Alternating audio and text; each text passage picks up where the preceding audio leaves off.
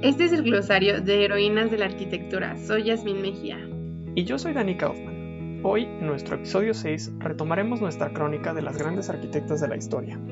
Hoy hablaremos sobre Yaino Alto y Lina Bobarri. Los invitamos a que consulten las redes sociales de Fundar MX para que puedan ver los posts de este episodio de esta semana y que puedan comentarnos su opinión. Y pues, sin más distracciones, comencemos.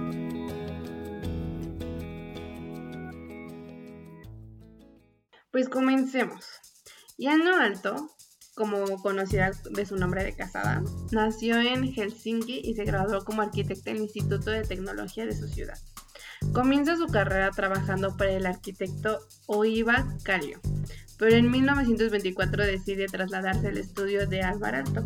Seis meses después se casaron.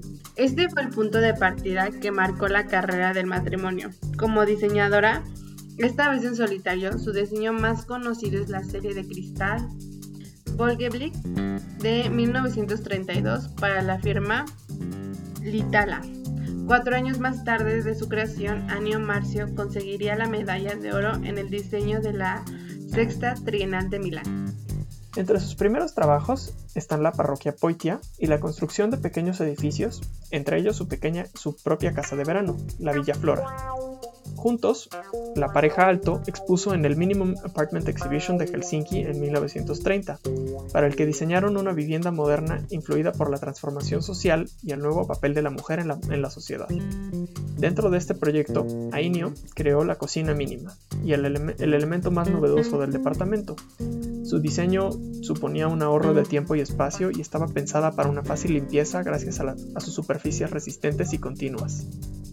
De hecho, esta cocina mínima, que es como un diseño que se pensó para la independización de la mujer, ya que en, este, en estos años que fueron los años 20, la mujer estaba empezando como a, entrar en el campo laboral. Por lo tanto, la, ella, bueno, año alto pensó en diseñar una cocina así para que tuviera como, que, estuviera como esta parte de, de hacer las cosas del hogar como segundo término y el primer término estuviera más como en el hecho de trabajar. Entonces, digamos que esta cocina puede significar muchísimo también en cómo, cómo la mujer se fue introduciendo un poco al campo laboral. Entonces es muy importante este diseño para la independización de la mujer. Y bueno, de su asociación creativa con Alvarado, como arquitecta participó en algunos de sus proyectos más importantes, atribuidos en su primer momento, obviamente, solo al arquitecto.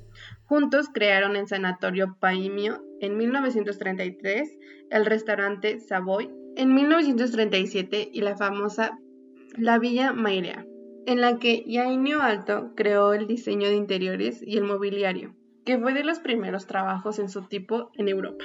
Yainio y Álvaro Alto comenzaron a definir años antes su estilo.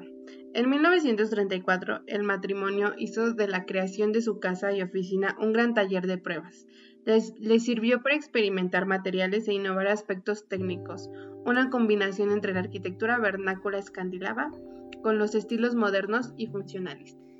Otro punto muy importante que hay que destacar en la, vida y carrera de Yaino Alto es la creación de Artec en 1935, junto con su esposo, Alvar Alto, y los promotores e historiadores de arte Marie Gulichen y Niels Gustav Hall. Su objetivo principal era desarrollar objetos para la industria doméstica, y desde este momento para Yaino su principal interés sería la empresa, siendo su primera directora creativa y después de la muerte de Niels Gustav Hall en 1941 su directora general. Desde este puesto ella guiaba y pautaba la marca estética de la empresa, creando el estilo Artec, basado en los materiales naturales y pues las mismas ideas de ella y Aino Altov desafortunadamente murió en 1949 a los 55 años debido al cáncer. Pero pues su trabajo sigue inspirando a millones de arquitectos y diseñadores alrededor del mundo. Bueno, y ahora continuamos con Lina Bobardi. Ella estudió arquitectura en la Sapienza de Roma, donde se tituló en 1939 con un proyecto final de carrera de maternidad para madres solteras. Al final de la Segunda Guerra Mundial entró a formar parte de la resistencia y en 1945, junto a Bruno Servi, su maestro, y el arquitecto Carlo Pagani, su maestro, y al arquitecto Carlo Pagani, su socio de aquel periodo fundador de la revista Cultura de la Vida. Vivió en Milán desde principios de los años 40 hasta finales del 45, en que volvió a Roma y en 1946 viajó a Brasil con el periodista y coleccionista de arte Pietro Maria Bardi, su marido que había llegado a tener un lugar relevante como crítico de arte. En 1950, ella proyectó y realizó su propia casa, la Casa de Vidrio, y en 1957 inició el proyecto y construcción del Museo de Arte de Sao Paulo, que se inauguró en 1968, una obra radicalmente moderna con una gigantesca estructura porticada y unas salas de planta libre llenas de luz natural y con unos soportes museológicos enormemente vanguardistas. Tras visitar Barcelona y específicamente las obras de Gaudí en 1957, Lina adquirió una influencia gaudiana sobre sus obras, creando formas proteicas desarrolladas con relación al lugar, en obras como la casa de Valeria, Valeria Cirel y el Cham Cham, y sobre todo la iglesia, la iglesia, del Espíritu Santo du Cerrado en Uberlandia, desarrollada entre 1976 y 1982 y que además fue prácticamente autoconstruida por la comunidad. Durante el primer periodo que vivió en Salvador de Bahía, Lina Borbardi realizó el Museo de Artes Populares en el antiguo conjunto arquitectónico de La Buñao, que fue iniciado en el siglo XVI y que en el siglo 19 se convirtió en una de las primeras manufacturas de Brasil, con sentido totalmente moderno.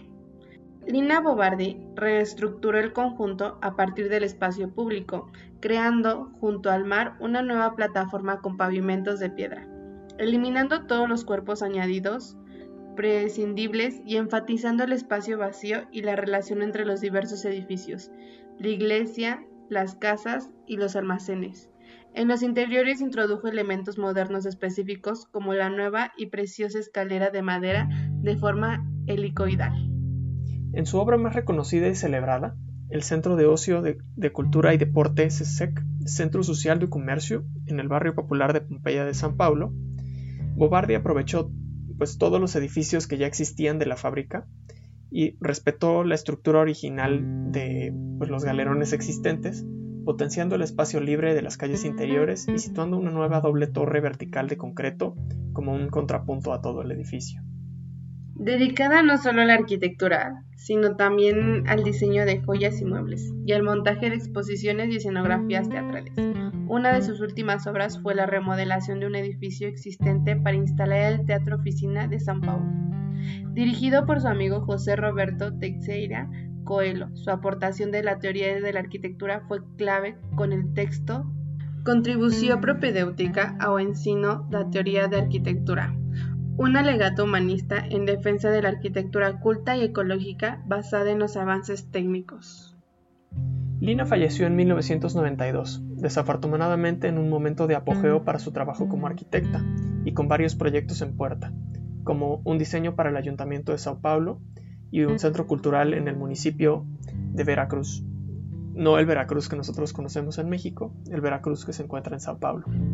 Actualmente su archivo, que incluye la documentación de sus proyectos, fotos, dibujos, modelos, objetos, textos y películas de proyectos construidos y no construidos, están en su colección en, su colección en el Instituto Linabo y PM Bardi, ubicado en la residencia donde la pareja vivió durante pues, todas esas décadas en Brasil. Conforme avanza el tiempo, podemos ver cómo el papel de la mujer en la arquitectura es más visible y reconocido. Si bien todavía hay desigualdades, como el caso de Llano Alto, que no ha sido reconocido totalmente su trabajo, donde normalmente solo se reconoce el trabajo de su esposo, donde su trabajo y su colaboración no está perdido. Es un primer paso en la forma de hacer y ver arquitectura, al igual de reconocer a todas y todos sus autores independientemente de su identidad de género. Es muy importante abordar estos pasos, ya que las personas que logran estos cambios influyen mucho más que aquellas que solo siguen el status quo de ese momento. Y pues con eso llegamos al final de nuestro episodio de hoy.